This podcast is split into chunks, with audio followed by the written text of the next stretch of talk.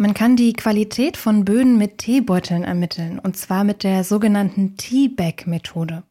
Das klingt erstmal komisch, aber genau darum geht's bei der Expedition Erdreich. Das ist ein Kooperationsprojekt vom Bonarest Zentrum für Bodenforschung und dem Helmholtz Zentrum für Umweltforschung in Leipzig. Mit dem Projekt Expedition Erdreich soll aber nicht nur die Qualität der deutschen Böden überprüft werden, sondern auch die Bedeutung der Böden mehr in den Mittelpunkt der Gesellschaft gerückt werden. Wir sprechen heute beim Forschungsquartett darüber, warum das wichtig ist und wie das genau funktioniert. Ich bin Sarah Marie Plekat. Hallo. Das Forschungsquartett in Kooperation mit dem Helmholtz Zentrum für Umweltforschung. Was die Bodenqualität mit Teebeuteln zu tun hat und was genau ein Citizen Science Projekt ist, das hat meine Kollegin Esther Stephan herausgefunden. Sie hat mit Dr. Susanne Döhler vom Helmholtz Institut für Umweltforschung gesprochen. Die leitet das Projekt Expedition Erdreich. Hallo Esther. Hi. Also bevor es jetzt hier um die ganze Sache mit den Teebeuteln geht, Esther, was ist los mit den deutschen Böden? Warum brauchen die eine Qualitätskontrolle? Also das ist natürlich irgendwie erstmal recht selbsterklärend. Ne? Also gesunde Böden sind natürlich super wichtig für die Umwelt, für sauberes Wasser und den Erhalt der Artenvielfalt. Gerade wenn wir uns natürlich immer mehr mit den Komplikationen, die die Klimakrise mitbringt, beschäftigen. Die Böden sind die Grundlage für die Produktion von Nahrungs- und Futtermitteln für Tiere und Menschen und aber auch für nachwachsende Rohstoffe, also zum Beispiel Holz. Ne? Das ist total wichtig, dass die Wälder, die wir pflanzen, auch auf einem guten Boden stehen. In der Landwirtschaft sehen wir, dass die Bäuerinnen und Bauern sind mit den Herausforderungen der Klimakrise beschäftigt. Und wir brauchen einfach mehr Wissen über die Böden, damit es eben nicht auch zu Überdüngung kommt zum Beispiel. Diese Wissenslücken sollen jetzt geschlossen werden.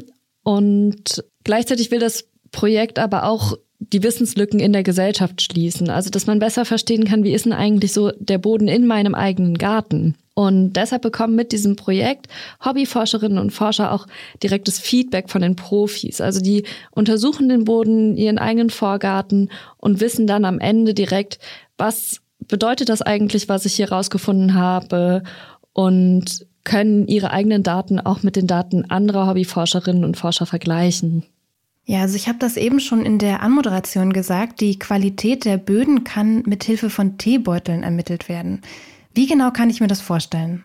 Das Ganze funktioniert mit der sogenannten Teabag-Index-Methode. Das heißt, man vergräbt tatsächlich einfach einen Teebeutel im eigenen Garten und dadurch wird dann die biologische Aktivität in diesen Böden gemessen. Frau Dr. Susanne Döhler hat mir das eben so erklärt.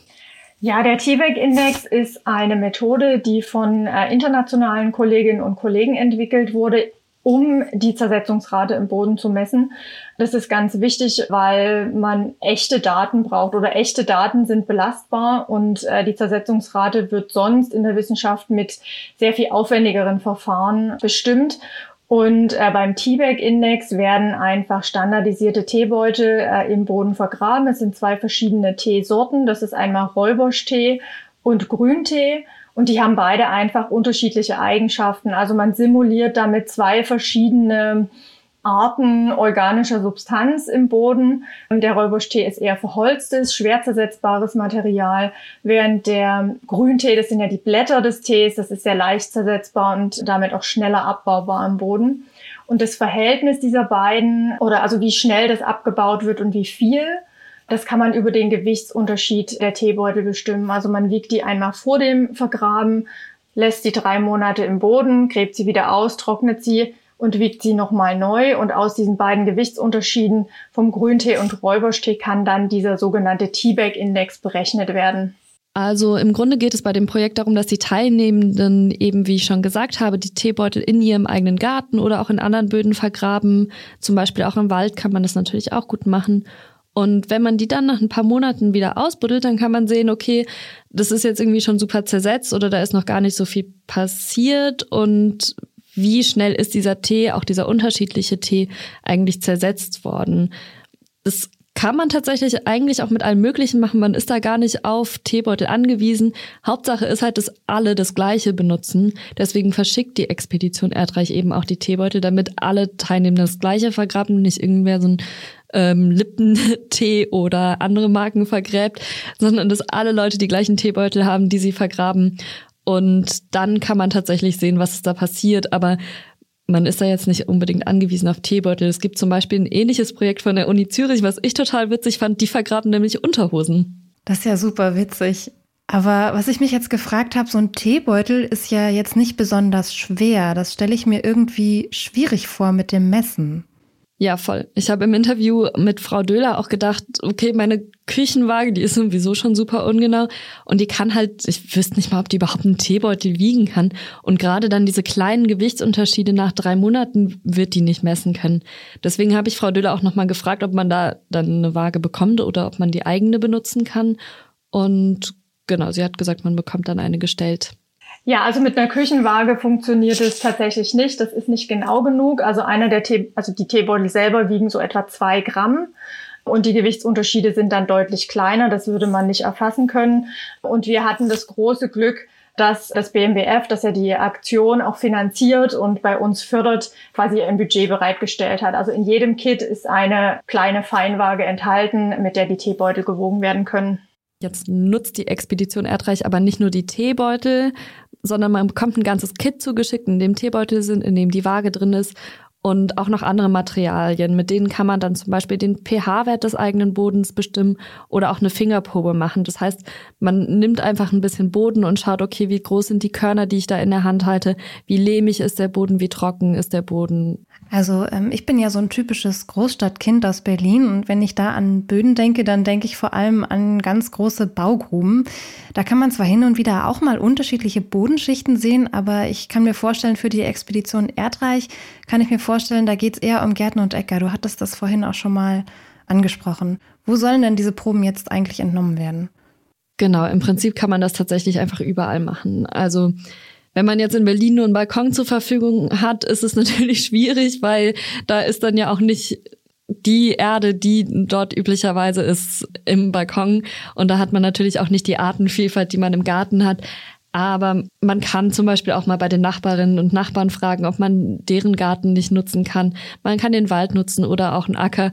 Grundsätzlich gilt natürlich, sobald ich ein fremdes Grundstück betrete und da anfange, ein Loch zu graben, sollte ich vielleicht vorher schon mal fragen, ob das klar geht. Ja, also die Expedition Erdreich ist ja ein Citizen Science Projekt. Das bedeutet, es ist ein Bürgerforschungsprojekt.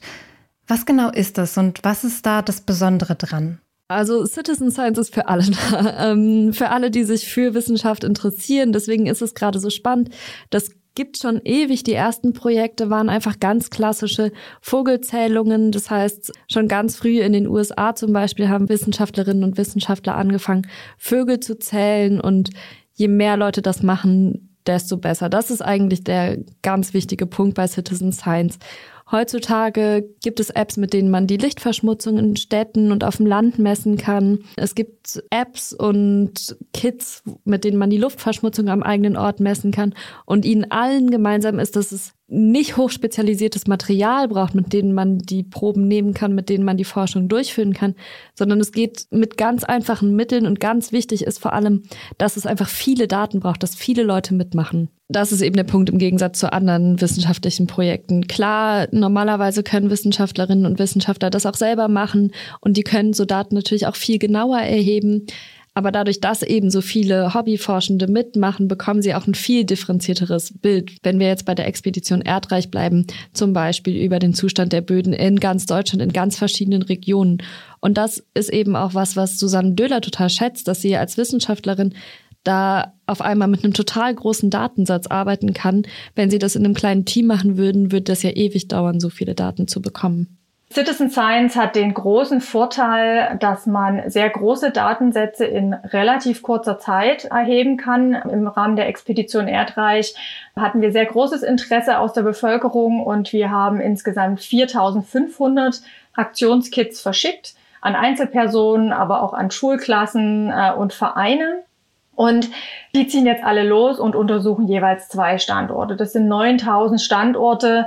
Und ja, also so eine große, so ein großer Datensatz ist mit normalen wissenschaftlichen oder normalen wissenschaftlichen Projekten einfach nicht erreichbar. Also das wäre viel zu teuer und viel zu zeitaufwendig.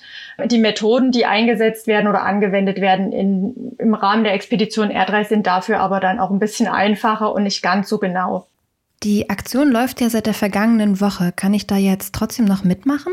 Genau, also das ist am Freitag gestartet. Es gab eine extrem hohe Nachfrage, von der die Forschenden tatsächlich auch ein bisschen überwältigt waren. Also am Freitag gab es den offiziellen Startschuss. Also das, wie gesagt, die Kits sind verschickt.